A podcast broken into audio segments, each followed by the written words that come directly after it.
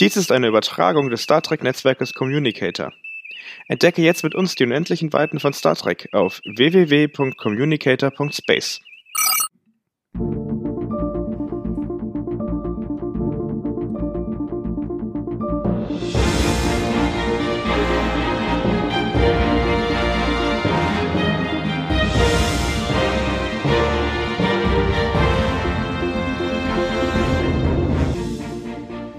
Discovery wird für ihren Einsatz im 32. Jahrhundert einem Upgrade unterzogen.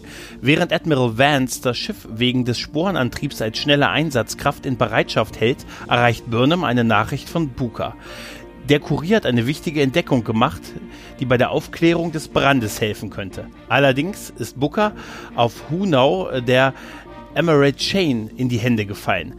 Burnham und Giorgio begingen gegen den ausdrücklichen Befehl Sarus eine Rettungsmission.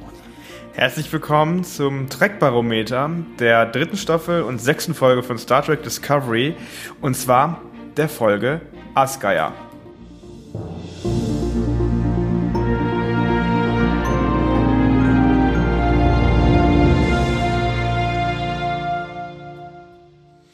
Hallo Gregor. Hallo Yannick. Wie geht's dir? Ach, es geht ganz gut, es ist warm, ich bin drin, draußen ist kalt, was will ich mehr, ne? Stimmt, und wir reden über Star Trek.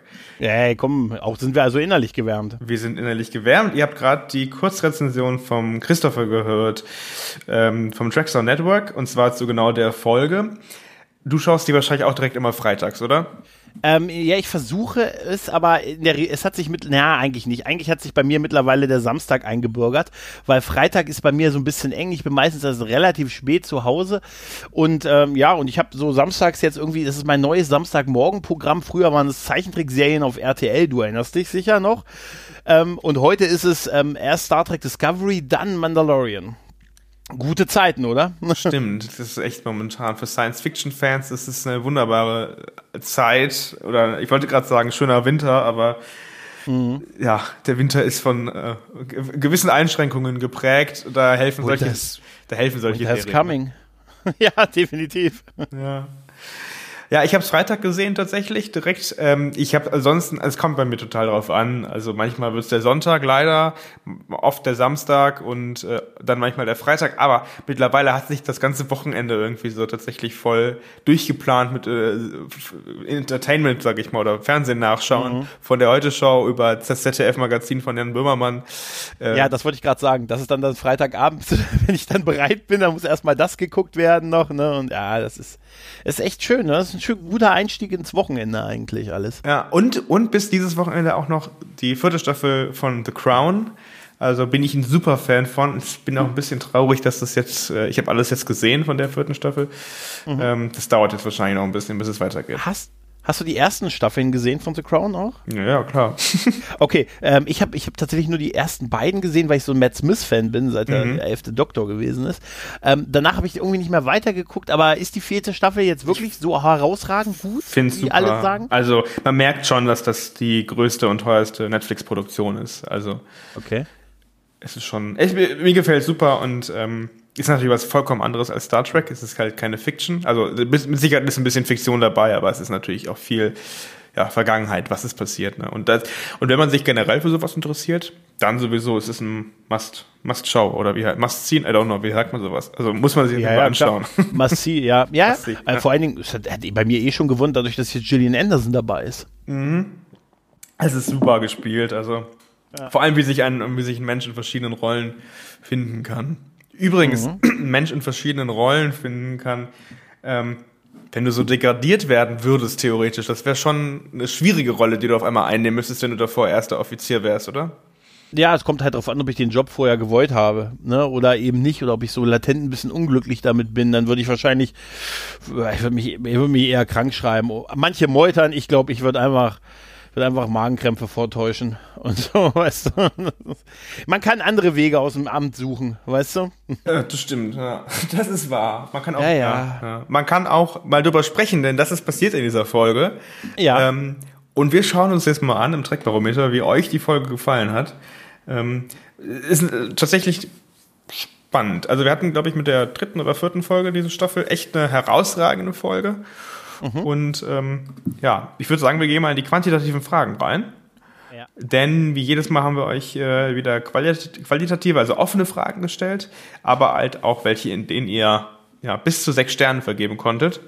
Mhm. Und ähm, die schlechteste Kategorie ist mit 2,97 Sternen. Äh, intelligenter Anspruch. Ja, ist der intellektuelle Anspruch. Ja, ah ja, stimmt. Hier steht intellektueller Anspruch. Ja. In meiner Auflistung. Nein, aber ja, ich muss sagen, 2,97 ist echt schlecht, ne? Aber kann man so stehen lassen, ne? Leider ja, obwohl ich ja. glaube, ähm, wenn wir uns die vergangenen Folgen auch nochmal anschauen, das war immer die schlechteste, also die schlechteste Kategorie. Also Star Trek mhm. Discovery scheint in der dritten Staffel nicht intellektuell anspruchsvoll zu sein bisher. Mhm. Ja. Das ist schon spannend, weil ich weiß nicht, bei einigen, also äh, ist das vielleicht auch ein, was wir rausfinden, sag ich mal, dass im Vergleich zu den alten Serien der intellektuelle Anspruch stark gesunken ist. Also ich habe jetzt natürlich keine, wir haben jetzt keine Umfragen gemacht zu den alten Serien, aber es gibt doch, also es gibt doch einige Folgen in den alten Serien, ähm, wo man, glaube ich, schon deutlich mehr gefordert ist intellektuell. Ja, klar. Und natürlich äh, bei, bei, bei der Serie oder bei den aktuelleren Serien hast du halt den Eindruck, dass es halt, die klar sagen halt, wir haben halt jetzt Weltraumschlachten, wir haben eine Milliarde Euro Budget oder Dollar Budget, das zeigen wir und den Rest machen wir so mit. Ne? Mhm. Und die zeigen, die können halt ganz anders noch agieren. Und du siehst halt, dass, dass, dass das Produktionsbudget sehr hoch ist. Und dann kann man sich halt, äh, und dann haben sie auch offensichtlich Mandalorian geguckt und äh, sagen, Mensch, das finden wir auch gut. Und äh, das wollen wir auch machen, so ein bisschen. Und mhm. äh, ja, und dann, dann kannst du dir vielleicht schon mal sagen, ja, was, was wollen die Leute? Die wollen halt Action, die wollen halt, ja, ich meine, gut, das ist ja nicht es ist halt ein bisschen schwer zu vergleichen, aber ich fand bisher, wenn ich an herausragende Folgen von Star Trek denke, ne, sowas, also The Inner Light, ne, oder, ne, oder, oder auch viele DS9-Folgen auch, ja. dann denke ich bisher eher an solche Serien. Also mir fällt jetzt nicht einer ein bei Picard oder Discovery, die ich mit denen in einen Topf werfen würde also die mich so mitgenommen hat, so wie jenseits der Sterne oder so, oder im fahlen Mondlicht. Das sind, äh, guck in die Top 10 der besten Star Trek-Folgen. Also, ja. Das ist nochmal eine gute Aufgabe für unsere Trek-Barometer, ne? Die Top mhm, 10 ja. der besten Star Trek-Folgen. Ja, gibt es ja sehr viele Auswertungen, aber tatsächlich sind so, die ich gesehen habe, häufig, ähm, also ist es so ein bisschen, bisschen TOS, viel TNG, ein bisschen DS9 und das war's. Ja, bei ja. Voyager haben wir leider nicht so. ja. Ja, also worauf ich eigentlich hinaus wollte, das ist seichte Seifenoper oder seichtes Fernsehen, ja. was wir hier vorgesetzt bekommen. Ja. Offensichtlich. Zumindest ist das die am schlecht bewertesten Kategorie. Danach folgt äh, erstaunlicherweise hier die Stringenz des Kanons. Auch das hat aber, mhm. glaube ich, noch nie wirklich durch, durchgezogen. Äh, also noch nie wirklich hier gut sich dargestellt in der Staffel. Haben wir so viel Unstimmigkeiten im Kanon? Eigentlich in der Folge?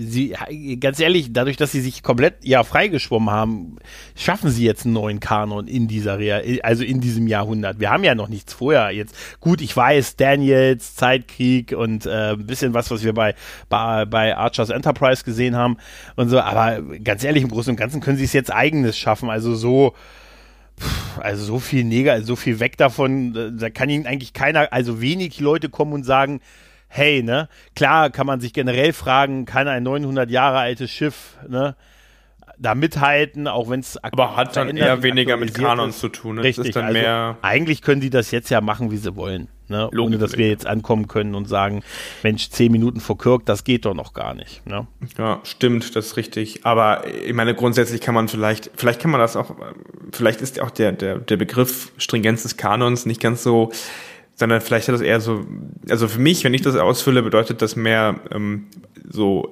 passt das in die Star Trek-Welt. Ja, ja, ja, klar, kann man so sehen, klar. Also ich, ich, ich tue mir halt mit der Frage dann tatsächlich bei der aktuellen Staffel tatsächlich auch ein bisschen schwer. Ne, mhm. Weil, die, weil, die, setzen halt jetzt im Moment den Kanon, zumindest in dieser Zeit. Ne? Das stimmt. Das ist, äh, das ist ja, muss man auch mal an der Stelle vielleicht sagen, es ist eine, auch eine große Herausforderung, die mit viel Verantwortung einhergeht auch. Ne? Also, also in, in dieser Serie, in diesem Franchise. Ja, Weil große du, Budget, ja, aber du hast große Verantwortung einher. Ja. ich meine, du kannst jetzt halt auch zukünftige Star Trek Serien müssen sich dann ja natürlich daran halten, was jetzt da gerade erzählt wird. Ja, aber glaubst du, dass noch mal eine Star Trek-Serie im 32. Jahrhundert spielen wird? Also Picard wird ja ne, in den vier, weiterhin im 24. oder beziehungsweise 25. Jahrhundert spielen.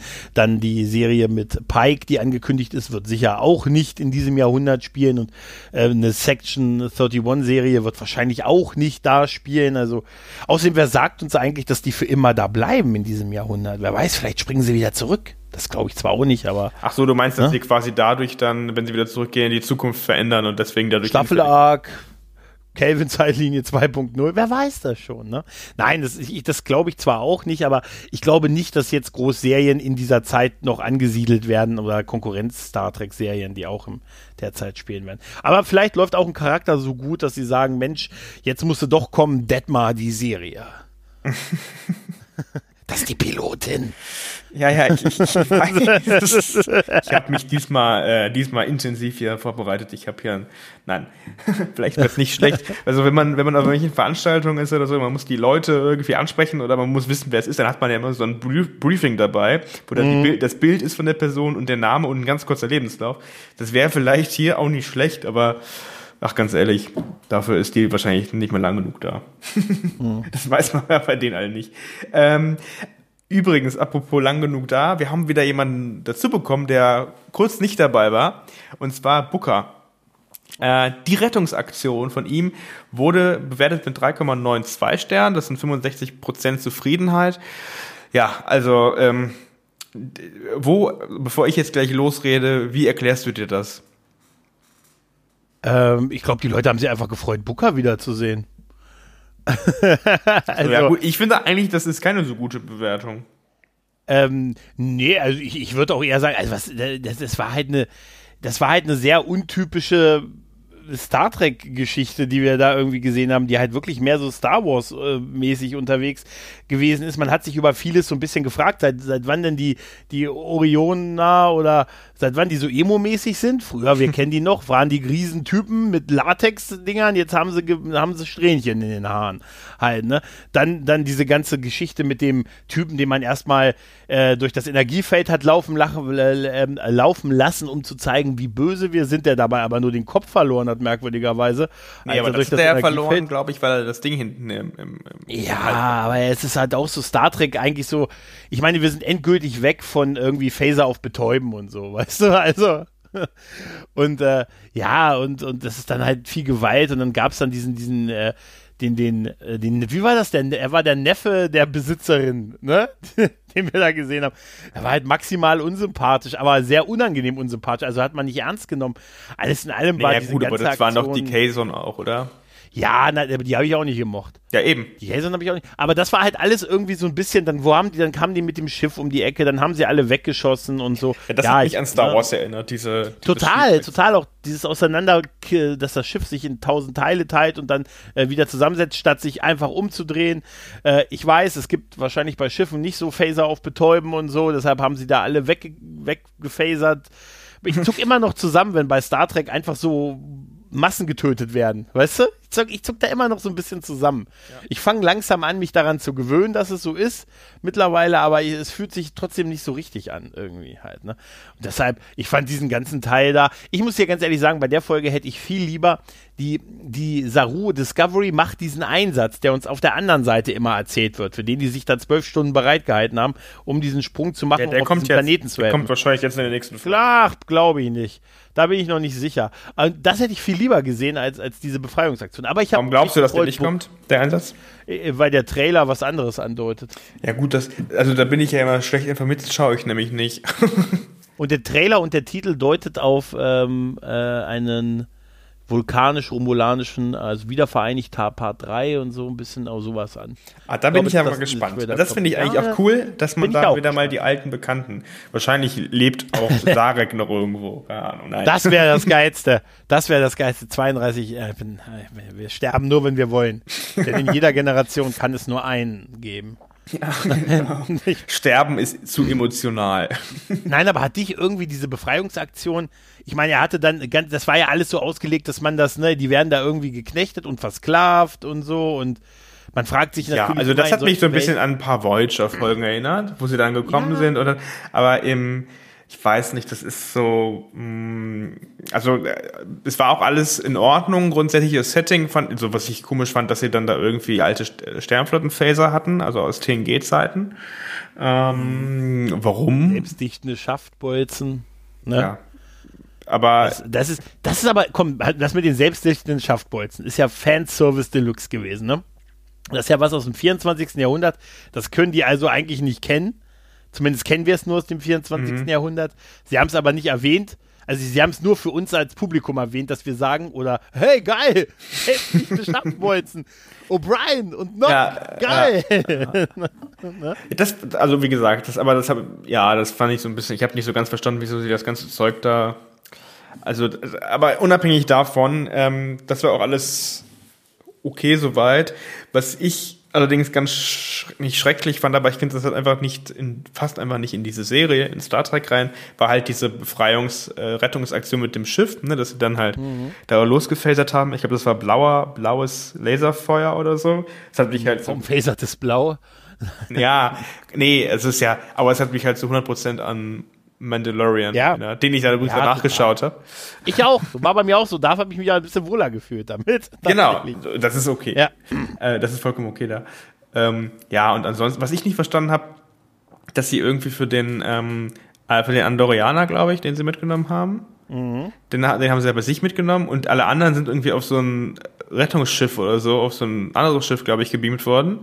Mhm. Und da habe ich nicht verstanden, wo immer dieses Schiff hergekommen ist. Hat das jetzt die ganze Zeit da gewartet oder das habe ich? Ja, das, das habe ich. Das hat sich mir überhaupt nicht erklärt. Vor allem, also, ich, also das ist ja nicht so, dass da irgendwie dann Schiffe stehen. Also ich sag mal so, da steht jetzt kein Bus, wo der Schlüssel drin steckt, damit die Leute abhauen können. Ne? Also Nein, aber ich, hab, war, ich bin schon froh gewesen, dass es nicht der Millennium Falke war, den sie uns dafür gezeigt haben und so. Ja, wir haben da einen netten Schmuggler kennengelernt. Hier, da ist er. Ja. ja. Nein, ich glaube, dass da die Werte überhaupt nur waren, dass man eigentlich, ich glaube, Booker ist recht beliebt. Ich mag ihn auch gerne. Ne, und deshalb äh, fand ich schön, dass die ihn jetzt wiedergeholt haben halt. Aber grundsätzlich, äh, grundsätzlich ist jetzt die allgemeine Story, finde ich jetzt nicht schlecht. Also das hätte auch in jeder anderen Star Trek ähm, Serie kommen können. Und was mir aber auch immer wieder auffällt, ist, man natürlich vergleicht man das mit den alten Star Trek-Serien, äh, aber man muss ja auch irgendwo sagen, die haben auch eigentlich ja vollkommen tollen Spielraum, jetzt einfach mal ganz neue Geschichten zu, zu erzählen. Ähm, aber sie, sie übertreiben das dann irgendwie so ein bisschen immer, das ist so meine Einschätzung. Mhm. Mhm. Ja, ja. Äh, gucken wir uns an, wie noch bewertet wurde. Und zwar Handlung der Einzelepisode mit 4,1 Sternen, also das sind knapp 70 Prozent. Die Spannung mit 4,2 Sternen, das sind genau 70 Prozent. Und der Humor auch mit 4,25. Äh, ja, also die Handlung wie gesagt, ich glaube, im Endeffekt war das ein Großteil der Handlung, die wir gerade wiedergegeben ja, haben. Ja, ja. Der Humor war doch einfach das, das, das Beamen von Linus, oder? Das war das oder? ganz am Schluss, ne? Mit Booker und. Nee, äh, war ja dreimal. Ja, ja, ich, dreimal das gemacht. Das ne? Beste war halt ganz am Schluss. Ja, ich muss sagen, ich, äh, Linus, es ist schon interessant, dass ich den Namen mittlerweile kenne. Ne? Also das sagt schon viel aus von einem, der so, ne, der so nicht offensichtlich so, ein, ja. ja. der offensichtlich so ein The Orville-Charakter ist. Also den sie einfach offensichtlich, weil sie auch danach neben, neben Mandalorian jetzt auch so Orville gucken und äh, so ein bisschen davon einen Charakter haben. Aber ich muss sagen, ich hoffe, dass sie das mit dem Beam, ich fand's witzig weil es mal so gezeigt wurde, dass man nicht sofort mit so einer tausend Jahre in die Zukunft geschalteten Technik klarkommt. Aber das dürfen sie auch nicht jetzt zu oft machen. Also das muss jetzt auch erledigt sein. Also der darf jetzt nicht jede Folge irgendwo reinbeamen, weißt du? Wir haben vor, finde ich auch, hast du vollkommen recht, wo du gerade gesagt hast, äh, das darf jetzt nicht jede Folge so sein, das muss jetzt erledigt sein. Wir haben, glaube ich, vor zwei Folgen hier gesessen und haben über das Trauma von Detmar gesprochen. Mittlerweile kann ja. ich ihren Namen auch. Damals haben wir, glaube ich, gesagt, dass wir es jetzt schade finden würden, wenn das jetzt einfach abgecancelt wird und das quasi hingenommen wird und die Sache ist gegessen. Haben wir mhm. davon jetzt mal was gehört oder noch was gesehen? Eigentlich nicht, oder? Nach dem Gespräch nicht, äh, nach dem Gespräch nicht direkt, nur dass sie in der letzten Folge äh, auch noch mal so eine Art, da gab es doch auch so, ein, äh, so einen Moment, wo sie gezögert hatte. Also, also dass man sieht, dass sie doch irgendwie so ein bisschen mitgenommen ist. Halt, mhm. ne? Aber so eine Behandlung, so eine Art, äh, hey, rede mal mit dem Arzt, das haben wir noch nicht wieder gesehen. Das, das finde ich eigentlich spannend, den Charakter noch mal ein bisschen. Ja. Meine, das im Endeffekt definitiv. ist das ja sowas, was wir oft mit Diana Troy hatten, die dann irgendwie, ich meine, wir haben Barclay ja super kennengelernt darüber. Ähm, muss man jetzt nicht so ausführlich, mhm. glaube ich, machen. Aber trotzdem könnte man das, glaube ich, gut darstellen. Genau. Ja, es war halt, das ist halt wieder mal so, das war halt eine, eine Burnham und, und Giorgio-Folge halt. Und auf der anderen Seite hat Saru seine Momente gehabt und Tilly hat einen, sehr guten Moment gekriegt halt, ne? Und dann bist du halt auch schon mit 50 Folgen durch, halt, Apropos, 50 Minuten durch. Apropos, ne? du hast gerade Giorgio Burnham, das ist ja im Endeffekt das Team gewesen. Die Frage haben wir auch gestellt, die folgenspezifische Fragen, Frage und haben rausbekommen 72% Beliebtheit, 4,32 Sterne. Ja, also ich fand es auch gut. Ich finde eigentlich, ich, ich bin ja auch keiner, der Giorgio kritisiert. Ich finde das vollkommen in Ordnung, wie sie ist und was sie macht. Äh, und ich finde eigentlich für die beiden hat die Folge gut gepasst. Ich habe das Gefühl, sie passt mehr mittlerweile zu Giorgio als zum Rest der, ja, der Crew. Das hat mich auch ein bisschen äh, gewundert, dass sie sich im Endeffekt sehr stark an die Spiegeluniversum des Giorgio äh, entwickelt hat, angepasst hat. Äh, wann sind die eigentlich Best Friends geworden? Also, ich glaube, ich meine, ihr ist doch das, klar, das, wer sie ist, oder? Ja, ja, äh, ja. Ich glaube, dass die Crew weiß doch, dass das nicht Philippa ist, oder? Also, die wissen, dass sie die Imperatorin ist, alle, oder? Also ist ja kein Geheimnis. Also, ich weiß wissen, nicht, ob alle das ne? wissen, oder? Wissen das alle? Ja, ich glaube. Also offiziell ist das Antwort. offiziell ist Linus ich, weiß es vielleicht nicht. Vielleicht weiß es Linus nicht. aber aber der Rest wird doch wissen, dass sie äh, und wie gesagt George, also George, also ähm, nee, ich glaube, dass das offiziell, ich glaube, dass das offiziell noch ein Geheimnis ist. Okay, äh, das okay, das habe ich so nicht mit. Aber ist ja, na gut, auf jeden Fall weiß äh, sie weiß, wer sie ist und ja, also die beiden wissen auf jeden Fall, wer sie sind, genau. Ja, ich glaube, ich glaube, das beruht, halt das beruht beiderseitig darauf, dass die Person, also das ist natürlich eine andere Person, die aber natürlich genauso aussieht und dass sie so in beiden Universen halt jeweils miteinander sehr eng Kontakt, also ne, sehr eng, ein sehr enges Verhältnis ja, ja. hatten. Jetzt ist natürlich die Frage, kann man das nicht differenzieren? Also wenn man weiß, dass es eigentlich eine andere Person ist. Aber ich glaube, auf dieser Basis beruht das halt, ne? Mhm. Ja, ja, klar, es ist dann, ja, richtig. Also, und sie ist, glaube ich, ihr wirklich mittlerweile näher. Sie sagt es ja auch in irgendwie einer vorangegangenen Folge auch so ein bisschen mit, äh, wenn man erstmal so ohne Regeln gelebt hat oder seine eigenen Regeln gemacht hat, kann man nicht mehr zurückhalten, ne? Ja, stimmt, stimmt, das hat sie gesagt. Richtig. Sie ist ihr, sie ist ihr ein bisschen, vielleicht jetzt auch ein bisschen näher geworden, auch durch dieses Jahr alleine da und, und wie sie Dinge sich so entwickelt haben. Ne, das darf man halt auch nicht äh, Also vielleicht wäre ja wirklich eine Trennung eine gute Lösung. Sie fliegt mit Booker und Giorgio in die eine Richtung, die Discovery in die andere und wir dürfen uns so richtig so wie bei Eltern, die sich trennen, entscheiden, bei wem wir bleiben. Ja, ich weiß auch, wir bei wem ich bleibe. bei alle bei der Discovery, aber Fakt ist, wir würden wahrscheinlich bei ihr mit müssen weißt du? Also, das haben letztens sagt ein Kumpel, hey, vielleicht verlässt sie die, die, das Schiff, sag ich ja, ja, wenn dann aber mit uns. Weißt du, das, das ist das Problem. Ja. Nein.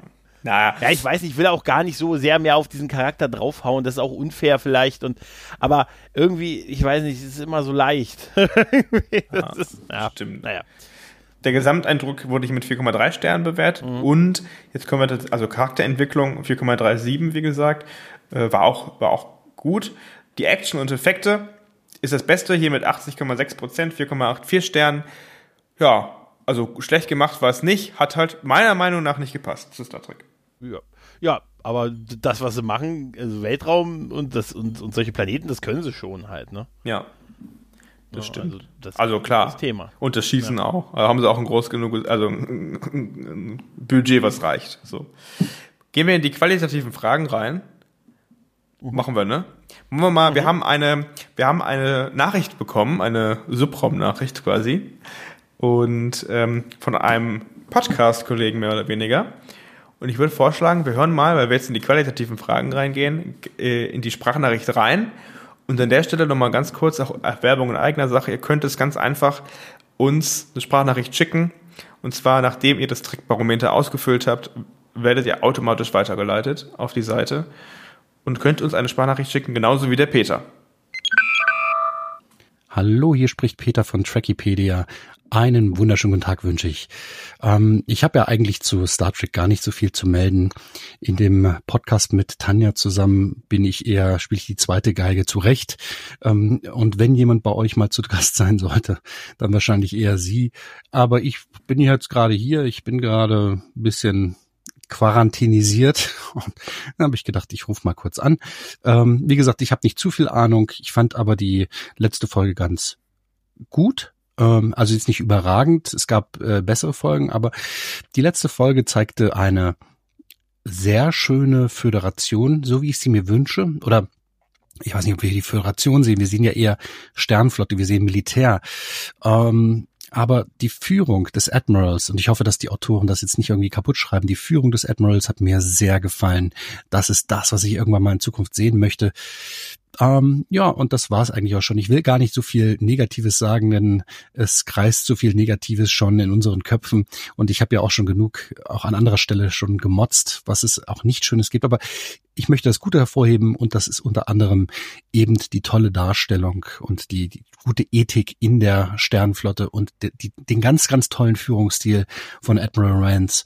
Das ist das, was mir gefällt. Das will ich sehen. Lasst mal von euch hören. Macht's gut, bis bald lebt lang und sprachoptimiert. ja, danke, Peter. Danke. Ähm, der Admiral, ja, der hat eine besondere Rolle in dieser Folge auch wieder gehabt. Wie schätzt du das ein? Was ist deine Meinung dazu? Er ist gut. Der ist echt gut. Also wirklich. Ähm, er ist so eine, so eine Respektsperson, aber und wirkt noch sympathisch. Also wirkt dabei, also es ist kein, er hätte ja leicht so ein Batmiral werden können, aber ist er bisher zumindest nicht. Und ich kann ihn sehr nachvollziehen und ich finde ihn, finde ihn sehr, sehr gut. Ich mag auch den Darsteller sehr gerne. Mhm. Ähm, und ich, ich muss auch sagen, ich fand ähm, auch gerade in der Endsequenz, wo es dann quasi um das, ähm, um, um, dass er so Saru quasi gesagt hat, entscheiden Sie, was jetzt passieren wird und äh, dass er beiden noch so einen mitgegeben hat, ne? Mhm. Also sie wegen ihrer, ihrer Befehlsverweigerung und Saru, dass er nicht, äh, dass er mit dem Pro also als sie zu ihm kam, das abgeblockt hat und die nicht beide zu ihm gekommen sind und das Problem mit ihm besprochen haben. Mhm. Denn dass beide Fehler gemacht haben. Das fand ich sehr, sehr schön und dass er auch Saru äh, quasi damit ja auch nochmal auf die Probe stellt, indem er ihr, ihm quasi äh, die Entscheidung überlässt. Das ist schon, ähm, ich schon, ich finde das schon Führungskompetenz. Ich kenne einige Meinungen, die gesagt haben, naja, eigentlich hätte er eine Entscheidung treffen sollen, aber nee, ich glaube, der wollte genau sehen, wie Saru entscheidet. Ne? Und äh, ich glaube, das ist auch, also ich finde ihn sehr gut bisher. Mhm. Ja, das ähm, kann ich nachvollziehen. Ich finde grundsätzlich auch, man kann seine na, Bedenken und seine ganzen Themen nachvollziehen, die er da durchbringt. Was mich allerdings wundert, ist, dass wir bisher keinen anderen Admiral gesehen haben. Also wenn wir da am Sternflotten-Hauptquartier sein sollen, sollten, mhm. was wir, glaube ich, sind, ähm, dann frage ich mich, wo die anderen sind. Oder gibt es nur noch einen? Aber das wäre ein bisschen wenig. Es ist, es ist Person Personalknappheit. Vielleicht sind das, vielleicht ist den Job, den er hat, vielleicht ist es auch so ein Versorgungsjob. Weißt du? gesagt, ja, das ist, noch, das ist noch übrig geblieben. Ja. ja. Wir werden noch mehr sehen, da bin ich mehr. Was waren denn das am Anfang, die, die, die in dem Meetingraum? Das waren Captains, oder? Ich glaube ja. Genau. Es gab doch am. Ja, okay, okay, waren Captains, okay. Glaube ich denke, wir werden noch welche sehen, aber ähm, ich brauche jetzt auch nicht 50 Admirale da, da rumlaufen, für einen Satz rumlaufen. Für zehn so, Schiffe, weißt du? das stimmt. Ja, ne? Du hast gerade angesprochen, die Befehlsweigerung von Burnham und dann ihre folgende Degradierung. Wir haben in dieser äh, Trickbarometer-Umfrage mehrere qualitative Fragen gestellt. Also wir haben mehrere Textfragen gestellt zu der aktuellen Folge.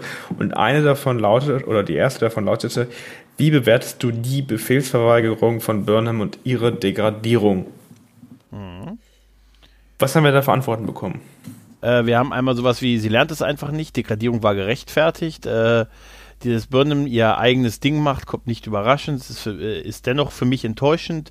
Ähm, wirft, äh, wirft es die Figur charakterisch, äh, ja, äh, charakterlich zurück. Die Reaktion von Saru und auch Tilly finde ich bemerkenswert und auch richtig. Die Loyalität gehört der ganzen Crew und ja, es geht um Vertrauen. Wer Admiral Vance am Ende richtig bemerkt, möglicherweise hätte man wäre Burnham ehrlich gewesen und auch nur etwas geduldig anders mit der Bitte umgegangen. Ja, fasst es schön zusammen, tatsächlich. Mhm. Ja. Äh, dann generell sehr, sehr viel Zustimmung. Eigentlich sagen hier so ziemlich alle, das war eine Log die Degradierung war logisch und notwendig, Ungehorsam Oder kommt nicht überraschend und selbst dass die Konsequenz zu mild ist, ne? Ja, ja, das ich, ich ein bisschen hat mich auch gewundert. Das ist, äh, es ist schon, man hat ihr ja nur im Prinzip die Funktion äh, Nummer eins weggenommen der, äh, ja, es ist ja, ich habe diesen ersten Offizier sowieso immer so ein bisschen merkwürdig gefunden. Bei, bei TNG war es ja immer so, äh, Picard sagt Warp 2, Nummer 1, und dann sagt Riker Warp 2. Ja, das habe ich gehört. nee, weißt du, nein, ich weiß, der Chief Execute Officer, ich weiß, der setzt die Befehle des Captains um. Aber wenn die so alle nebeneinander sitzen, weißt du, ist es so. Nein, aber es ist ja, ähm, es ist ja wirklich eine milde Degradierung, aber generell, äh, ja, ist es, ähm, äh, verdient Burnhams Alleingänge ärgern mich schon länger. Eine Konsequenz war richtig inakzeptabel, leider ohne es auszuführen. Äh, sehr gut, so muss es sein, war notwendig und unumgänglich, richtig, nachvollziehbar. Weißt du was total, weißt du was ich mich frage? So ein bisschen ketzerisch frage ich mich das. Ähm, ob wir das so sehen, weil ich sehe es auch so, aber ob wir das so sehen, weil uns so ein bisschen, weil wir alle nicht so die größten Burnham-Fans sind, weißt du? Weil auch andere Star Trek-Captains haben ja schon Meutereien begangen. Ne? Oder, oder äh, Befehlsverweigerung. erste Offiziere. Ich mein, Ne, auch, nee, ja, auch Captains. Also jetzt mal ehrlich, als, als Picard in der Aufstand die Befehle des Admirals und mhm. der Sternenflotte im Prinzip, hat ja auch von uns keiner gesagt, das war jetzt aber nicht gut. Ne, also das war Stimmt, aber nicht. Aber ich meine, im also Endeffekt also, hat sie ja was Gutes gemacht, ne? Ja, ja, ja, gut, aber der Zweck heiligt die Mittel, verstanden. Aber grundsätzlich sind wir bei ihr natürlich generell. Nee, ich meine, im Endeffekt, sie hat, schon. aber sie hat ja auch was Gutes gemacht damit. Also, sie hat ja, ja aber da sind wir alle sehr, wir sind, ja, aber wir sind alle nicht, also ich war nie beim Bund. Ich habe nie gedient. Trotzdem habe ich bei ihr das Bedürfnis, dass ich möchte, dass sie die Befehle befolgt. Ja, aber das liegt wahrscheinlich auch daran, ich habe es jetzt hier auch gelesen, ähm, das, war das, das war die dritte Chance, wieder nicht geschafft. Oder wieder nicht, wieder ja, nicht das. Und das ist, glaube ich, ich meine, im Endeffekt, diese Figur hat von Anfang an mit Befehlsverweigerungen begonnen und durchgezogen. Und guck mal, mhm. es gab ja auch bei Chakotay in Voyager, im Endeffekt war das ja eine zahnlose Katze, wenn man ehrlich ist. Aber der hat auch, ja, der hat sich auch öfter mal gegen Janeway gestellt, hat das dann aber irgendwie immer mal wieder, immer wieder hingenommen, bis sie dann irgendwann ja. mal nicht, nicht in der Lage war. Ich glaube, da war sie gerade irgendwo anders unterwegs, keine Ahnung, in einem Shuttle oder so. Da hat er das geleitet und hat halt selbst entschieden. Und da war, also das weiß ich noch, da war ich damals auch so, hm, ich weiß jetzt nicht, ob das so richtig ist, aber ansonsten ein sehr loyaler Mensch. Und ich muss ganz ehrlich sagen, ich glaube, bei Burnham ist einfach das Problem, man merkt einfach, sie ist absolut nicht loyal. Sie ist einfach für mich irgendwie die Illoyalität in Person. Das was ist Außer genau zu das, sich was, selber. ja, aber das ist genau das, was Tilly sagt, ne? Sie sagt, sie hat sich gegen sie und gegen das Schiff quasi gestellt. Und wir müssen uns jetzt bei der Sternenflotte beweisen und gegen, sie hat sich gegen uns entschieden. Und Tilly sagt es ja im Prinzip Saru, der dann auch sehr stolz darauf ist, dass sie das so sieht. Halt, ja, ne? ja. Und er, sie hat total recht. Ich fand das zwar auch niedlich, was sie dann sagt, wo sie dann sagt, äh, aber hier fürs Protokoll, ich an ihrer Stelle hätte das auch gemacht. Und Sahu sagt, nein, hätten sie nicht. Ne? Und das fand ich, ah, das fand ich so einen tollen Moment zwischen den beiden. Das fand ich auch die schönste Szene von Tilly seit, seit gefühlt äh, immer. weißt du? Irgendwie so für mich. Nein, und das ist, ich, ich weiß nicht, seit wenn, äh, bei, du hast schon, nee, du hast schon recht, das ist was anderes. Äh, bei ihr ist es wirklich, das ist auch schwer, wenn du in einer Star Trek-Serie die Hauptfigur bist und du bist nicht der Captain. Ne? Mhm. Wenn du nicht der Captain bist, musst du dich irgendwie anders abgrenzen. Und ihre Sache scheint grenzenlose Befehlsverweigerung zu sein. Die, und sie, sie, sie kannst du nicht als erste Nummer eins nehmen. Da, das geht einfach nicht. Ne? Und es war schon so schlimm, als die Gönner, wie gönnerhaft die Saru den Captain-Sessel gegeben hat. Ne? Das war schon so, weißt du? Aber da, da, ist auch die Frage, hätte sie das eigentlich machen müssen? Ich meine, hat Nein. Pike, hat Pike ihm nicht eigentlich schon einen Captain's Chair gegeben? Nein, er war vom Rang auch dran. Also es war überhaupt keine Diskussion. Er wollte, dass er mit ihr diskutiert hat. Wäre geil, wenn er ihr was anderes hätte nur sagen wollen. Ihr, ihr Passwort ist letztens abgelaufen und ich brauche ihre Unterschrift für die Zurücksetzung. Äh, ich dachte, es geht hier um. Nein, also ganz ehrlich, das war, das war so eine mega unnötig gönnerhafte Szene und in der Szene haben wir es auch. Weißt du, ich habe so, ich habe, als er das zu ihr sagt, sagt, ne, sie bleiben weiter wissenschaftlicher Offizier, aber sie sind nicht mehr meine Nummer eins. Und dann geht, da dachte ich so, ja, jetzt bitte Ablende, jetzt bitte Ablende. Und dann dieses, das war die richtige Entscheidung, Saru. Dieses, die Absolution erteilen. Sie muss ihm natürlich noch die Absolution erteilen, dass das richtig war.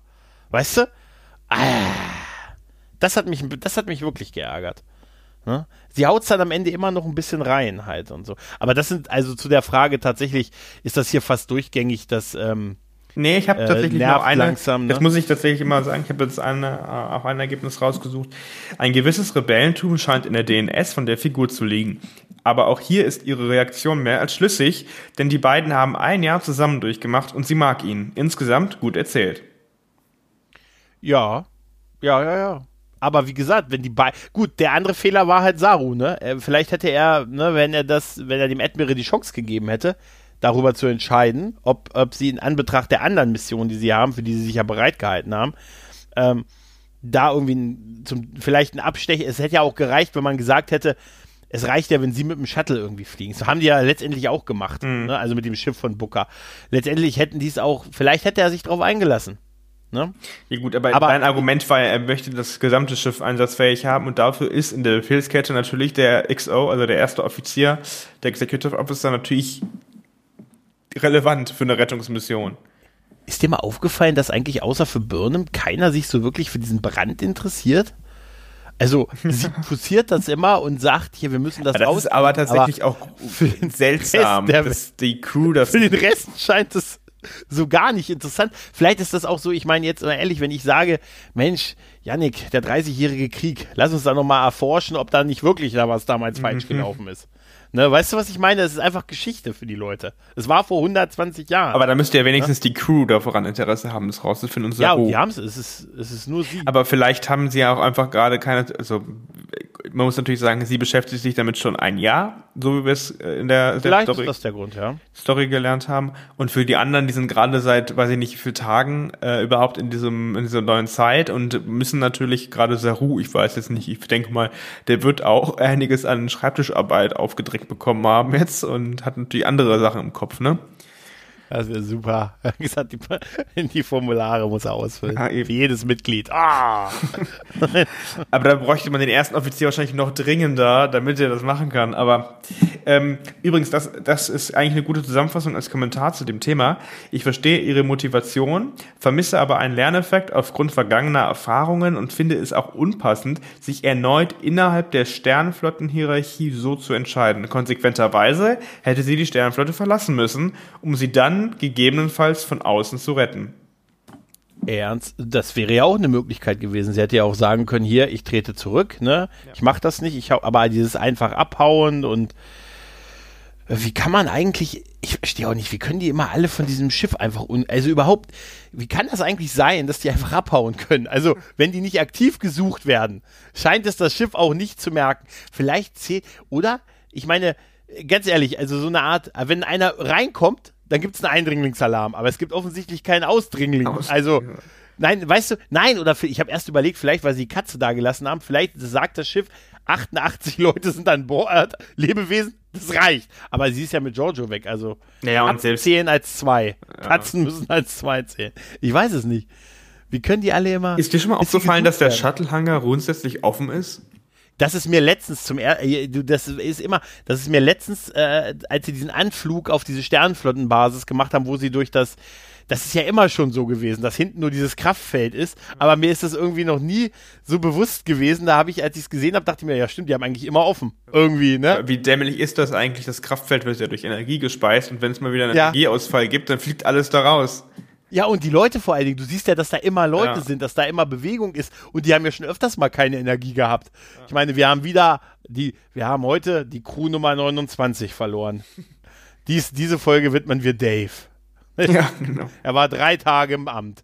Drei Tage kein Vielleicht, vielleicht wollen sie Red, die Red Shirts wieder einführen. Who knows? Ja, und das sind die Borg aus, der, aus dem Picard-Ding, die auch alle über die Luftschleuse raus sind. Ja, Wir sind die Borg. Whee! das war dasselbe Prinzip. Übrigens auch noch, auch noch spannend, das, was du eben gesagt hast, spiegelt sich auch in dem Kommentar hier wieder. Mich nervt, dass Michael das letzte Wort haben muss. Wenn sie sagt, mhm. dass Saru das richtig macht, stellt sie sich moralisch über ihn. Ja, das ist die Absolution, die sie immer teilt dafür. Genau. Gehen wir zur nächsten Fragenkategorie. Die lautet, was glaubst du, ist mit Philippa Giorgio los? Wieso fragen wir das? Ja, äh, ja, weil ähm, wir jetzt in dieser Folge gelernt haben, dass ihre Aussetzer offensichtlich wirklich einen Grund haben. Ähm, ja, sie, sie hat sowas wie ja, Aussetzer, in denen sie irgendwelche Flashbacks, irgendwelche Visionen sieht und in der Zeit ist sie, äh, ja, starrt sie starr vor sich hin. Mhm. das ist unter anderem, da es immer vor Kampfsituationen zumindest da passiert, ist das etwas ungünstig. Das ist richtig. Sie ja. ist, und das sind äh, Kommentare, weil wir haben das gefragt, ähm, mhm. was der Grund äh, sein könnte. Und die Leute haben geantwortet. Ähm, Eine Ahnung. Finde ich super. Ich, ich, möchte dir jetzt wieder ähm, Schweißperlen auf die Stirn jagen. Sie ist von Control besessen. Glaube ich nicht. ich hoffe. Also, ganz ehrlich, glaube ich, nein, glaube ich nicht. Ja. Ich denke, sie erlebt den Tod einer Person mit, der möglicherweise der ihres Prime Universe Pendants ist. Verstehe ich nicht. Hm. Sie scheint Flashbacks zu haben, die von Sarek und dessen Tod handeln. Die Frage ist nun, wie diese aufgelöst wird und was für was sie für eine Rolle spielt. Möglicherweise Giorgio im Verhör manipuliert worden. Ja, mit dem Verhör durch den guten ähm, David Cronenberg. Ähm, das könnte was damit zu tun haben oder so ein Auslöser gewesen sein, aber ich habe auch ehrlich gesagt in diesen Flashbacks das nicht genau erkannt, was wir da gesehen haben, ehrlich gesagt. Ich glaube, das sollte man noch nicht erkennen. Also ja. Ja, Sie hat hier noch, äh, wir haben hier noch, sie ist vermutlich an ihre Zeitlinie im Spiegeluniversum gebunden. Das könnte was damit zu tun haben. Flashbacks des Spiegeluniversums seit ihrem Debriefing kann ja nur was mit Michael zu tun haben. Ja, okay. Äh, ähm, sie hat unterdrückte alte Erinnerungen und ihr wurde eine Vision eingepflanzt, vermutlich ausgelöst durch das Interview, durch die Hologramme. Es hat mich sehr an die Hand, den Handlungsbogen aus Picard mit der traumatischen Vision der Shadwash ja. und für Agnes Jurati ja. erinnert. Ja, richtig, richtig. Der, der verwesene Fuchs. Das Stimmt. Äh, das war super hier. Der merkwürdige Brillenmann, alter David Cronenberg, hat etwas mit ihr in ihr ausgelöst, womöglich ein technisches Mittel, das Reue in ihr weckt. Okay. Äh, das hat etwas mit dem alten Mann aus der Stadt zu tun. Das war David Cronenberg nochmal. Ich möchte es nochmal erwähnen. Es ist David Cronenberg. Ähm, ja. Vision. Okay, also generell wird, äh, wird auf jeden Fall der gute David damit. Genau, also wir können zusammenfassen, hier geht es auch nochmal ein Kommentar. Ähnlich bei dem ehemaligen Captain denke ich, dass dies Auswirkungen des für sie fremden Universums sein könnten, zudem sich ja die Universen weiter voneinander entfernt haben. Also es scheint die Vermutungen im Raum zu stehen, es hat was mit dem Vorhör zu tun oder es hat was mit dem Spiegeluniversum zu tun. Ja, das wäre noch meine Vermutung. Eins von beiden oder beides sogar. Oder ähm, Control. ja, glaubst du ernsthaft noch, dass die Control nochmal zurückbringen? Ich glaube, die haben das, sie lassen das hoffentlich hinter sich. Das hat ja sogar Kürzmann gesagt. Ich meine, gut, er sagt viel, aber da hat er ja wirklich gesagt, dass das Ding erledigt ist mit Control. Dass diese Storyline abgeschlossen ist. Und ich glaube, das wäre auch echt nicht cool, wenn sie das, ne? Nee. Ja. Kommen wir zu der Frage, die wir immer nach, den, äh, nach der Folge stellen. Was ist dein persönliches Highlight dieser Folge? Die Katze. Nein, haben wir hier die Katze. Leines verrückte Sprünge. Ja, wie gesagt, die ersten, ja, die waren schon witzig. Wie gesagt, darf halt nur nicht, nicht öfters gemacht werden. Die Szene mit Tilly und der Monsterkatze, Gott, ist die Katze groß, oder? Sieht die normal so groß? Die sind doch nicht so groß. Ich weiß oder? es nicht, keine Ahnung. Ich hab, bin kein Katzenmensch. Also über Hunde kann ich dir viel erzählen, aber Katzen, die brauche ich nicht, will ich nicht. Genau, äh, Artefakt des 24. Jahrhunderts, Kampfszenen, die Katze, ach so, äh, Grudge sowie Linus, äh, welcher äh, so unbe unbe unbeholfen wirkt mit der neuen Technik wie seine Groß wie unsere Großeltern mit Smartphones. Ja, ja. Wie gesagt, ja, das war das war, ja, ist ja, dir mal, fandst du, also ich fand, dass die neuen äh, Starfleet-Embleme, die die an die, ähm, ne, die haben ja die alten Uniformen im Moment noch behalten, aber haben ja diese neuen Embleme, diesen neuen Kommunikatoren, die diese Holofleets da irgendwie auslösen. Und ähm, die sehen ein bisschen bajoranisch. Ich glaube, das war auch falsch. Flie Holo, ich glaube einfach Bist Holo. auf Twitter, glaube ich, gelandet. Mit ja, das habe ich eben. Starfleet, ihr Narren, ne? Starfleet. ja, ja, haben wir alles durch. Nein, irgendwas mit Holo, also diesen, diesen Holo-Scanner, den sie da vor Ort haben. So eine Art, äh, wie heißt das, Google, wie hieß denn das bei Google, wo du die Brille hattest? Äh, Google Glass. Auch hier.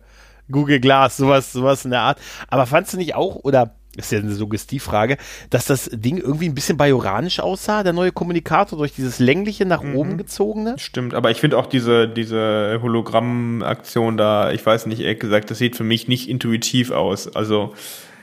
Ja, es könnte auch nervig sein nach einer Weile, wenn du ständig siehst jetzt, dass die Leute mit diesen Dingern da vor den Augen rumlaufen. Das ist ne? sehr, sehr nah halt dran. Aber gut, wie auch immer, man muss sich ja weiterentwickeln. Schlecht für die Augen. Ja. Schlecht für die Augen. Die müssen, die müssen dann alle Brillen tragen. Apropos Augen, kann Detmar, die muss doch mal, das muss doch jetzt im tausend Jahre später auch mal möglich sein, das Gesicht wiederherzustellen, oder nicht? Der ist vielleicht ein Accessoire. Irgendwie so. Das habe ich tatsächlich mehrfach gelesen. Da, das einige, sie sah ja im Pilotfilm, hatte sie das ja noch nicht. Mhm. Ne? Auch witzig, dass die das zwei Jahre komplett ignoriert haben und da nicht mal eine Backstory oder so gemacht haben, ne? Mhm. Wie es zu der Verletzung kam oder irgendwo Vielleicht da, kommt das jetzt mit der posttraumatischen, vielleicht, vielleicht ist das ja schon ganz alt, diese posttraumatische Belastungsstörung, die jetzt nur durch diesen neuen Vorfall wieder aufgekommen ist und jetzt kann man alles au äh, aufarbeiten quasi. Wer weiß, ja, was kommt. ja, pass mal auf. Ja, könnte sein. Äh, genau, dann haben wir noch, äh, Geschichte war ganz gut. Äh, okay. Zusammentreffen von Burnham und Saru am Ende der Folge, ja, das ist definitiv ein Highlight gewesen. Giorgio ist einfach, ist einfach großartig als böse um des Bösen willen. Um die kleinen Transporterfehlsprünge von dem Alien waren auch nice und ich fand auch das Gespräch zwischen Sarah und Burnham am Ende sehr gut, ja. Die Aufrüstung der Discovery war noch positiv, kam noch positiv rüber. Wie findest du das mit den Gondeln, dass die jetzt die Gondeln getrennt haben? Das ist jetzt eine rhetorische Frage, oder? Ja, nee, ich, willst du echt? Ich finde das, ich verstehe nicht, also das ist für mich, ergibt das alles keinen Sinn. Warum soll das jetzt so, so einen großen Unterschied machen? Warum soll es überhaupt einen Unterschied machen, um ehrlich zu sein? Ich weiß ich nicht, ist das energiegetrieben? Weil wenn da wieder Energieausfall ist, dann fliegen irgendwann die Gondeln weg. Also. Sie ist, das ist ja auch eine geile. Wir haben beide verloren. Das ist ja auch, interessant ist ja auch, dass sie ja jetzt die A hat, ne? Also sie hat ja jetzt einen Buchstaben, ne? Mhm. Ähm, hinten in der Registrierungsnummer. Das heißt, dass sie, früher war ja so ein neues, also es musste ja ein neues Schiff gebaut werden, um einen neuen, um einen Buchstaben zu kriegen, ne? Also die Umrüstung der Enterprise in Star Trek, der Film, hat nicht zum neuen Buchstaben geführt, weil es nur eine Umrüstung war, sondern erst wenn eine neue gebaut wird, gibt es einen Buchstaben und den nächsten bei der nächsten neuen, ne? Das ist jetzt wohl anders. Umrüsten reicht jetzt, was ich vielleicht verstehen kann, weil die weniger Ressourcen haben. Ne? Kann ich verstehen, dass sie dann ne, sagen, gibt es eine neue Nummer, gibt es schon bei Umrüstung. Heißt das, dass die Voyager J vielleicht die Original Voyager war? vielleicht wahrscheinlich nicht, aber vielleicht die Voyager F. Ja, es wäre zu weit weg, ne? Wäre wahrscheinlich ja, zu weit. Ja, ja genau, damals gab es die Ressourcen noch, aber kann schon durchaus sein. Aber wie gesagt, das mit den Gondel erschließt sich mir nicht. Ich finde das total, das ist so, für mich macht das den Eindruck, hm, wir müssen dringend zeigen, dass wir super weit in der Zukunft sind. Also müssen wir uns irgendwas Cooles ausdenken. Und da haben sie sich das ausgedacht. Ich musste, ich musste drin so lachen auf der Brücke, wo sie dann so gesagt haben, hier, wir haben hier ganz viel verneuert, aber um ihn den Umsch um ihn das, sie dran zu gewöhnen, sieht alles noch so aus wie vorher. Ja. Und, und wie findest du denn zum Thema, du hast Intuitiv, du hast ja erzählt, das sieht wenig intuitiv aus mit diesen Hologrammen, ne? Wie, wie findest du das mit dem, dass da diese Teile aus der Konsole rauskommen und äh, so, dass du das an deinen Fingern hast? Ja, also wenn ich meine Tastatur jetzt, ich habe gerade meinen Laptop vor mir, wenn ich jetzt meine Hände über den Laptop und die Tastatur würde hochkommen, ich glaube, ich würde direkt das wegschlagen. Ich weiß es nicht. Nee, ich, ich das, ich verstehe das nicht. Cool, ich verstehe das überhaupt nee. nicht. Also es ist natürlich, die machen sich natürlich auch nicht einfach, dass sie so weit in die Zukunft springen. Wieso springen sie nicht 200 Jahre in die Zukunft oder 100 Jahre? Und dann ist das okay, aber sie übertreiben das, glaube ich, an der Stelle. Und alles das, was man da sieht, was jetzt super modern sein soll, auch das, ich weiß nicht, ob du dich an die Szene erinnerst, als sie in diesem Sternenflottenhauptquartier rumrennen und während sie laufen, erscheint auf einmal Boden neben und vor ihnen. Da denke ich, ja, ja. also ich immer unter, unter dem Aspekt, wenn jetzt die Energie ausfällt, auf einmal klatschen die alle auf irgendwie zehn Stockwerke tief oder also ich verstehe das nicht. Mir ja, aber das fand ich auch schon, auch bei dem Bett, weißt du, ja. da kann nicht mehr ein Bett stehen oder eine Kranken oder da wird, das wird erst zusammen, das, das metamorphiert, also das entsteht, wenn du einen drauflegst, weißt du? Weil es ist programmierbare Materie, ist das, ne? Ja, genau, darum geht's ja, programmierbare Materie. Ja, ich find's auch so ein bisschen, dass sie dann so mit, das ist so total intuitiv und an den Fingern und fühlt sich ganz weich an. Irgendwie, ich weiß nicht, ich finde irgendwie, das sieht ein bisschen komisch aus und kann irgendwie sehr schnell sehr cheesy wirken, finde mm, ich. Mm. Ja, mir wären da lieber, vielleicht bin ich aber auch zu sehr ein TNG-Kind. Ich fand das einfach immer zu, immer cool mit denen, einfach Touchscreen und gut. Weißt du? Äh, mach doch einfach. Ja, LKs halt.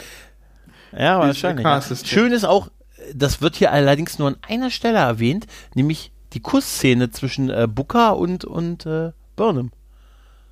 Als positive, ja, genau. Ja, ja. Ja.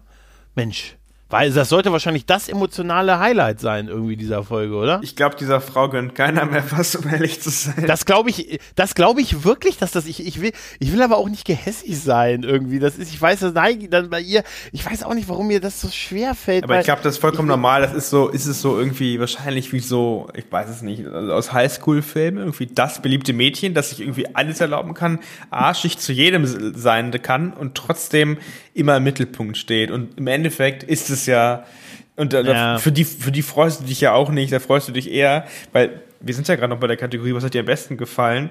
Ähm, mhm. Burnham legt am Schluss der Folge ja Abzeichen ab. Also, äh, ja.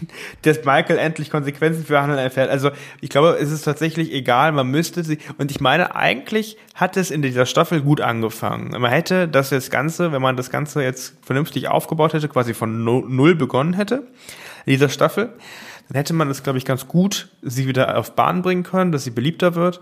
Aber so, ich frage mich auch immer, wie ist das eigentlich, wenn sie jetzt auf eine Convention kommt? Klatscht dann wer? Klatschen dann viele Leute oder sind die Leute eher Ah, ruhig? ich- Ja, ich glaube, ja, ich glaube, schätze das nicht. Ich, ich glaube, da gibt's schon genug Applaus. Ja, ich, ich glaube nicht, dass sie ausgebuht. Das glaube ich nicht. Also, es ist auch, ich will ja auch gar nicht gegen die Schauspielerin was sagen oder so, weißt du? Nee, das Es- meine ich nicht. Ich, ich meine nur, schon, weil, im, die- weil im Endeffekt die Beliebtheit von dem Schauspieler hängt immer zu dem Charakter ab. Also es ist einfach so, dass wenn ein Patrick Stewart kommt oder ein Jonathan Frakes oder so, dann, dann rasten die Leute ja förmlich aus versus, keine Ahnung, wenn, wenn da jetzt jemand anderes kommt, der halt nicht so äh, also ich weiß jetzt nicht, wenn ich weiß gar nicht, wie der Schauspieler heißt, Jonathan Archer der Schauspieler. Ich glaube, äh, Scott Bakula. Genau, genau, stimmt, stimmt, richtig. Äh, Enterprise haben deutlich weniger Leute logischerweise oder haben irgendwie deutlich weniger Leute gesehen. Ich glaube, da würde der Applaus zum Beispiel deutlich geringer ausfallen. Ja, aber glaubst du, dass der ausgebuht würde? Ist Nein, nein, der wird, aber der ist ja auch nicht negativ, der ist ja auch sympathisch. Also. Was ich nur Ja. meine, ist, d- so die Beliebtheit von dem Schauspieler hängt zwangsläufig immer auch von der Figur ab, die, die er spielt. Also ich, ja, also ich glaube, so Conventions, ähm, da, da weißt ja auch, wer da hinkommt und so. Also ich glaube schon, dass sie da ihren Applaus, den soll sie auch kriegen, ist alles gut und so. Ähm, Naja, sie macht ne, im Endeffekt das, was ja- ihr ins Drehbuch ja geschrieben wird. ne? Ganz genau, sie schreibt das ja nicht halt, ne? Also sie hat halt eine A-Handlung zu führen und deshalb ist das halt, muss sie das halt, muss sie das halt, ist es halt nicht um, auf sie, es ist halt Star Trek Michael Burnham. Ne? Also damit müssen wir uns langsam abfinden. Aber Das ist, auch wenn es drei Jahre dauert, drei Staffeln und so. Naja, es ist, es ist halt so. Und auch wenn, wenn wir den lieber, es ist so ein bisschen, bei, weißt du was, was mich, was bei ihr immer erinnert? Bei ihr, beim dritten Herr der Ringe Teil. Keiner wollte diese Frodo und Sam Story eigentlich sehen, ne? Man musste aber mit denen mit. Man wollte eigentlich wissen, wie es hier bei Aragorn und denen weitergeht, weißt du? Das war immer viel interessanter, weißt du? Trotzdem musste man durch den zweiten Teil auch durch, weil das formal ja die Haupthandlung war. Und das erinnert mich immer so ein bisschen daran, weißt du, dass wir, da müssen wir mit. Wir haben das Sorgerecht halt für sie. Wir müssen mit und, das hast du eben auch erwähnt, das finde ich auch ganz toll, das ist auch als positiver Punkt hier genannt, dass Tilly zu Saru steht und nicht zu Michael. Ja. Ja, und zu Crew. Das Ja. zeigt aber auch, dass Tilly eine, also ne, eine, eine Figur ist, eine, ein Charakter ist, der einfach sehr loyal ist und zur Sternenflotte steht. Und das ist Ja, und äh, auch, auch erkennt, wenn jemand was Falsches macht. Ne? Also so eine Gerechtigkeitsempfindung. Und, da, äh, hat, und wie gesagt, es hätte ja tausend andere Möglichkeiten gegeben. Ne? Sie hätte es riskieren können und zu Ad, zum Admiral selber gehen können, weil sie weiß um die fragile Situation, in der die da sind und um diesen Auftrag, den sie da haben mit einem ganz engen Zeitfenster. Ne? Sie weiß also um diese Sachen. Oder sie hätte, und das wurde ja vorhin auch erwähnt, auch sagen können, hier, lege mein Amt nieder, ne, ich bin jetzt, ne, weiß ich nicht, was ich sonst so gemacht habe. nichts. Keine Ahnung. Nobody knows. Bin jetzt hier, bin hier Kurier, ja. ja. Okay, lass uns zur nächsten Kategorie gehen. Das ist nämlich das, Das- Negative der Folge, ne? Ja, das ist ein Bänge am Scrollen. Ähm, die Befehlsverweigerung, genau. Michaels Rückentwicklung, auch wenn die Story durchaus was hatte, aber, äh, aber musste es Burnham sein? Ja, musste es. Äh, auch gibt es keinen anderen, nicht einmal Burnhams Kullertränen, die ausnahmsweise mal recht authentisch, die ich ausnahmsweise mal recht authentisch fand. Ja, der erneute Verrat Michael jetzt an ihren Freunden. Das wird auch sehr hart, ne? Er wird immer von Verrat geredet und so, ne? Das ist, das ist, ähm, äh, warum, warum sieht man nur Star Trek, Starfleet Raumschiff aus dem 23. Jahrhundert auf dem Planeten? War es zu viel verlangt nach Picard? Das stimmt tatsächlich, da waren ähm, wirklich auf diesem Planeten etliche Raumschiffe, die wir, ähm, die wir, äh, etliche alte Star Trek Raumschiffe. Ja gut, aber da war ja haben. sehr viel Schrott. Also, ne? Ja, ja. Nicht, dass ich das jetzt als Schrott empfinde, aber Gott. für die Zeit halt dann, ne? ja, ja, ja, ja, ja, ja. Ja gut, Burnham, äh, Burnham, Burnham, Burnham, der Kuss, hier, der- oh negativ, der Kuss zwischen Burnham und Book, äh, denn sie sollte alt genug sein und sich selber gut genug kennen, um zu wissen, dass sie auf ihn steht. Im Story-Kanon ist sie quasi eine Lügnerin, die nur mit Book befreundet ist und ihn dann plötzlich küsst, weil sie ihn schon lange liebt. Dabei könnte aber ein für amerikanische Frauen typisches, hä? Das könnte aber ein für amerikanische Frauen typisch erstrebenswertes Verhalten sein, hä? Okay. Hä? Okay.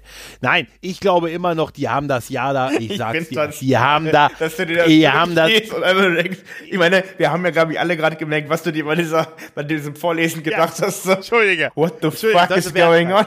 Ja, das ist ja total. Ich sag, ich glaube immer noch, dass die da ein Jahr, ich sage dir, ich hoffe, du bist explizit, ich sage dir, die haben gebumst wie die Kanickel. Glaube ich. Und das ist ja auch in Ordnung, Mensch. Ja. das ist, Oh mein Gott, pass auf, wir sehen in der nächsten Folge äh, drei Kinder. Das ist so geil. Drillinge. Äh, ja, ja, ja, ja. Gut, Saru, ent, äh, Saru als Captain, äh, genau, ähm, wie er mit der Entscheidung hadert. Sarus Enttäuschung, ja, klar. Äh, wie ein Running Man, stimmt, Running Man war es, an was mich das erinnert hat, dieses Szenario mit dem, mit dem Gefangenen, ne?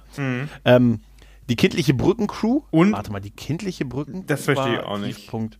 Das fand ich total nett. Da fand ich, das fand ich sogar, äh, also ich fand schön, wie sie sich über die neue Technik ein bisschen gefreut haben und da habe ich mich sehr an mich selbst erinnert, als äh, sie sagt, ja, brauchen wir das alles? Und äh, wo der, der ähm, Kommunikationsguy sagt, ja, das wäre ich nämlich auch. Ich wäre auch gesagt, ja, wir brauchen das. Vor allem, Wir ich finde, das ich finde das auch, das zeigt einfach, das haben wir ja schon mal besprochen, ähm, hier im Trackbarometer, aber das zeigt einfach Emotionen, die sind ja nicht weg, ne? Auch wenn du im, irgendwie im Job oder so bist, hast du ja für bestimmte Sachen Emotionen und irgendwann, wenn du dich wohlfühlst in deiner, in deiner Umgebung, bei deinen Kollegen, Kolleginnen und Kollegen, dann kannst du auch mal irgendwie so ein bisschen, ähm, ja, bisschen lustiger drauf sein. Aber was auch noch negativ bewertet wurde, und das, das stimmt, Burnham baut Mist und haut alle in die Pfanne. Hinterher kommt von ihr das typische, es tut mir so leid, Geschwafel. Und das ist halt, das ist, glaube ich, immer noch, um das von eben daran anzuknüpfen, diese Loyalitätsgedanken, es ist halt tatsächlich immer dasselbe Muster, ne? Ich mache Scheiße, ich entschuldige mich dafür und sag mir, es tut mir so leid, ich wollte das ja gar nicht, Sache ist gegessen. Und das hast du eigentlich, also ich bin jetzt auch schon länger nicht mehr in der Schule, also schon länger raus aus der Schule, aber das hast du eigentlich immer, es gibt immer so ein, zwei Mitschüler aus deiner Klasse, die genau so sind. also die immer Scheiße bauen, dann entschuldigen sie sich und dann äh, ist die Sache erstmal gegessen. Und das ist halt absolut kindisches Verhalten. Total unreflektiert aber auch, ne? Ich glaube, das ist auch das Problem. Ja. Jeder andere bisher, der irgendwie Mist gebaut hat, wir haben es ja eben angesprochen, der war irgendwo noch reflektiert und man hat die Reflexion verstanden und hat auch alles verstanden, was er oder sie gemacht hat. Aber diese Frau ist, ich rede mich schon wieder in Rage gerade, aber die ist einfach total unreflektiert. was man aber an Vance, was man Vance, Admiral Vance zugutehalten kann, ist, das war sein erster Verrat, den er von ihr erlebt hat. Ne? Die davor kannte er nicht. Also äh, für ihn war es jetzt erstmal eine einmalige Geschichte, die man vielleicht auch mit diesem Hintergrund ein Jahr da und ne, ähm, irgendwie und mit ihm da zusammen vielleicht noch ein bisschen verstehen kann. Und er sagte ja auch, ähm, warum ich nicht, warum ich sie nicht in den Knast werfe, ist, weil, weil sie Leben gerettet haben. Was so ein bisschen, ja auch so ein bisschen Hoffnung überlässt, was die Föderation angeht, dass das noch so als Wert gesehen wird halt, ne? Dass man dann, ich weiß, Zweck heiligt die Mittel, okay, aber, aber nicht die Mittel, aber es war sein erstes, sie hat ihn das erste Mal. Das hatten wir auch in einem Star Trek TOS-Film. Also, ne, so Scheiße gebaut, Schiff geklaut und so weiter. Aber zufälligerweise habt ihr gerade die Welt gerettet, deswegen werden sie Ja, aber seien wir mal ehrlich, das-. Das war doch auch sonst auch nie anders, seien wir doch Ja, mal ja. ehrlich. Die, wie oft haben die sich gegen irgendwelche Befehle oder temporale Abkommen und dann das, das Ergebnis hat oft den, da war auf der Schutzschild, der, ne? Es müsste mal so sein, dass es richtig nicht klappt, ne? Und du was Schlimmes auslöst. Dann könnte man mal sehen, wie die Reaktion gewesen wäre halt, ne? Ähm, ja, ansonsten, Humor zündet nicht, Logiklöcher zuhauf. Ähm, Linus wird auch mal kritisiert. Ja, wie gesagt, das darf man halt nicht zu oft zeigen, sonst fand ich es ganz nett so als Gag, ehrlich gesagt. kommen wir zur letzten Kategorie, der sonstigen Mhm. Kommentaren. Was haben wir denn da gefunden? Bekommen. Ja, äh, äh, da haben wir, die Folge war ganz gut, aber die bisher schwächste Staffel aus meiner Sicht, ja. Leider erfahren wir am Ende auch wieder nicht mehr über den Brand. Äh, dann hätte sich das Ganze gelohnt. Vielleicht kommt das ja noch, sonst äh, fand ich wieder äh, Sarus Charakter stärker als Captain. Äh, nee, schön fand ich wieder Sarus Charakter stärker als Captain. Schade fand ich, dass die Crew immer noch die alten Uniformen trägt. Sie hatten auch ein Upgrade bekommen sollen. Ja, sehe ich auch so. Ähm, sonstiges, Vance ist ein überragender Anführer. Ich hoffe, dass die Autoren ihn nicht kaputt schreiben. Um Michael zu rehabilitieren, ja. Gute Action, genug Zeit für die meisten Charaktere. Naja. Nur leider hat Burnham sich wieder um 180 Grad gedreht und äh, ist wieder der erste Offizier, der sich gegen den Captain durchsetzen muss. Naja, es gibt ihm ja keine Chance. Ähm, nicht ganz so mies wie die vorherigen Folgen, okay. Ähm, Äh, okay, ob das mit Linus Beam Situationskomik war oder ob mehr dahinter steckt, das wird ich glaube das ja, gewesen sein. Ja, ja, ja. ja. Äh, ich frage mich, woher die Turbolift der Discovery wissen, wohin die Passagiere wollen. Das habe ich mich allerdings auch gefragt. Ist dir das aufgefallen? Die sind in den Turbolift gegangen und das Ding ist mhm. sofort losgefahren. Ja. Das ist, ja, vielleicht, vielleicht, auch immer vielleicht ist ja auch im, im dann äh, tausend Jahre später äh, das über Gedankenkontrolle aber dann bräuchten sie auch keine fancy, fancy äh, Steuerung mehr auf ihren, ne, diese 3D-Steuerung, ja, sondern dann können sie einfach denken, was sie, wo der Torpedo hingeschossen werden muss. Also. Ja, ja, aber da meine, eine ne ganz blöde Frage, Janik. Wenn du einen persönlichen Transporter hättest, würdest du einen Fahrstuhl nehmen? Äh, wenn ich Dr. McCoy wäre, ja, aber ansonsten nein. Ja, aber geil ist auch, ich, ich finde so grundsätzlich das ja witzig, wenn, wenn so Leute, wir, wir lernen ja in amerikanischen Serien immer, dass ein Fahrstuhl angehalten werden kann, um ein Gespräch zu führen. Ne? Stimmt. Und ja, das geht in Wirklichkeit nicht. Ich habe es ausprobiert. Sehr, ich, wenn man da einen Knopf drückt, meldet sich ein netter Herr vom Sicherheits. Kommt drauf an, wie alt der Fahrstuhl ist. Es gibt Fahrstühle, ja. die kann man noch, da kann man die Tür ein bisschen aufschieben, äh, also mit Gewalt, und dann bleibt der automatisch stehen. Ich spreche aus Erfahrung. ja gut, aber so grundsätzlich ist, weil in den, äh, guck hier, ne, kennst du noch Navy, Navy CLS, wie, oft, der Fahrstuhl ja, wie oft ist doch, Gips? der Fahrstuhl steht ja. länger als er fährt, auf jeden Fall. Ja, ganz ehrlich, ganz ehrlich, der, und da haben, hat man ja immer eigentlich Stopp. noch. Die gibt es noch. Die ist auch tatsächlich. Wahrscheinlich die, die am längsten produzierendste Serie der Welt. Nee, das vielleicht nicht, aber die hat irgendwie 400 Folgen schon. Also, das ist, äh, die hat, die hat 17 Jahre oder so, glaube ich, auf dem Buckel. Also, es ist schon eine Ecke. Auf jeden Fall äh, ist dieses, ich habe mich bei diesen, okay, wir haben ja gelernt, der Transporterraum ist dann der Raum, wo die Leute das Gespräch führen. Was natürlich der wahrscheinlich blödeste Raum ist, weil ich mich immer gefragt habe, ob es auch so Leute gibt, die dann warten und dann kommt einfach keiner. oh nein! jetzt habe ich noch neun, neun Gänge und ich muss da hoch und die quatschen da drin. Ich weiß, es gibt verschiedene Transporterkapseln und alles, aber trotzdem, weißt du, irgendwo, irgendwo fehlt die doch dann, oder? Ja. Ach ja, stimmt, auf jeden Fall, recht. Das Ding, das Ding ist auf jeden Fall losgefahren halt, ne? Ähm, die, ah, hier, oh, die Stringenz des Kanon kann eigentlich nicht bewertet werden, da die Serie ja komplett autark steht, ja. Hm? Ja. Ich finde die Folge mega, steht hier noch. das ist ein gutes Schlusswort, oder? Mhm. Das, war letzte, das war der letzte Kommentar. Ihr könnt auch bei der nächsten Folge, dann sind wir im Staffel-Halbfinale. Tatsächlich. Da bin ich mal gespannt, was da rauskommt. Ich finde nämlich auch, dass zum Schluss nochmal, die sollten uns jetzt nicht Ewigkeiten mit dem Brand hinhalten. Also irgendwann muss das jetzt auch mal langsam aufgeklärt werden. Und ich sag mal jetzt, die nächste Folge gebe ich denen noch, um die Reise zu, zu, zu begehen, aber in der Folge danach sollten wir es langsam mal erfahren. Sonst ist diese ganze Folge, äh, diese ganze Staffel nämlich nur darauf ausgelegt gewesen, uns diesen Brand zu erklären und nicht schon irgendwie diese Föderation wieder aufzubauen. Kann ich mir aber nicht vorstellen, weil dann hätten sie jetzt noch ähm, wie viele Folgen, noch acht Folgen oder so, äh, in denen sie nichts, in denen eigentlich nichts passiert mehr. Also in denen die Föderation nicht aufgebaut werden kann. Aber mal schauen, wie sich das entwickelt. Ja. Abstimmen könnt ihr beim Trackbarometer wie jedes, jede Woche auf www.trackbarometer.de. Das alles ab Freitag, sobald die Folge erschienen ist, aber eher abends. Und eure Bewertungen werden in dieses, diesen Podcast mit aufgenommen bis Mittwoch. Am Mittwoch machen wir dann erstmal einen Cut und das hier aufzunehmen. Aber ihr könnt natürlich danach weiterhin abstimmen, geht allerdings natürlich nachträglich nicht in den Podcast rein. Das äh, ja, das geht doch nicht. Mal gucken, vielleicht gibt das irgendwann. In diesem Sinne. Die aktualisierte Version. Ja, wir nehmen ja. das jeden Tag neu auf. Jeden Tag. also Gregor, halt dich ja. fest. Ab jetzt jeden Tag den Trackbarometer zu allen Folgen immer aufnehmen. Sehr gut. Ich bin bei ja, jeder Änderung. Ja. Wir wünschen euch einen schönen Abend, schönen Tag oder schönen Morgen, je nachdem, wann ihr das hier hört. Und freuen uns, wenn ihr auch das nächste Mal wieder dabei seid. Dankeschön fürs Zuhören. Bis dann. Tschüss. Ciao.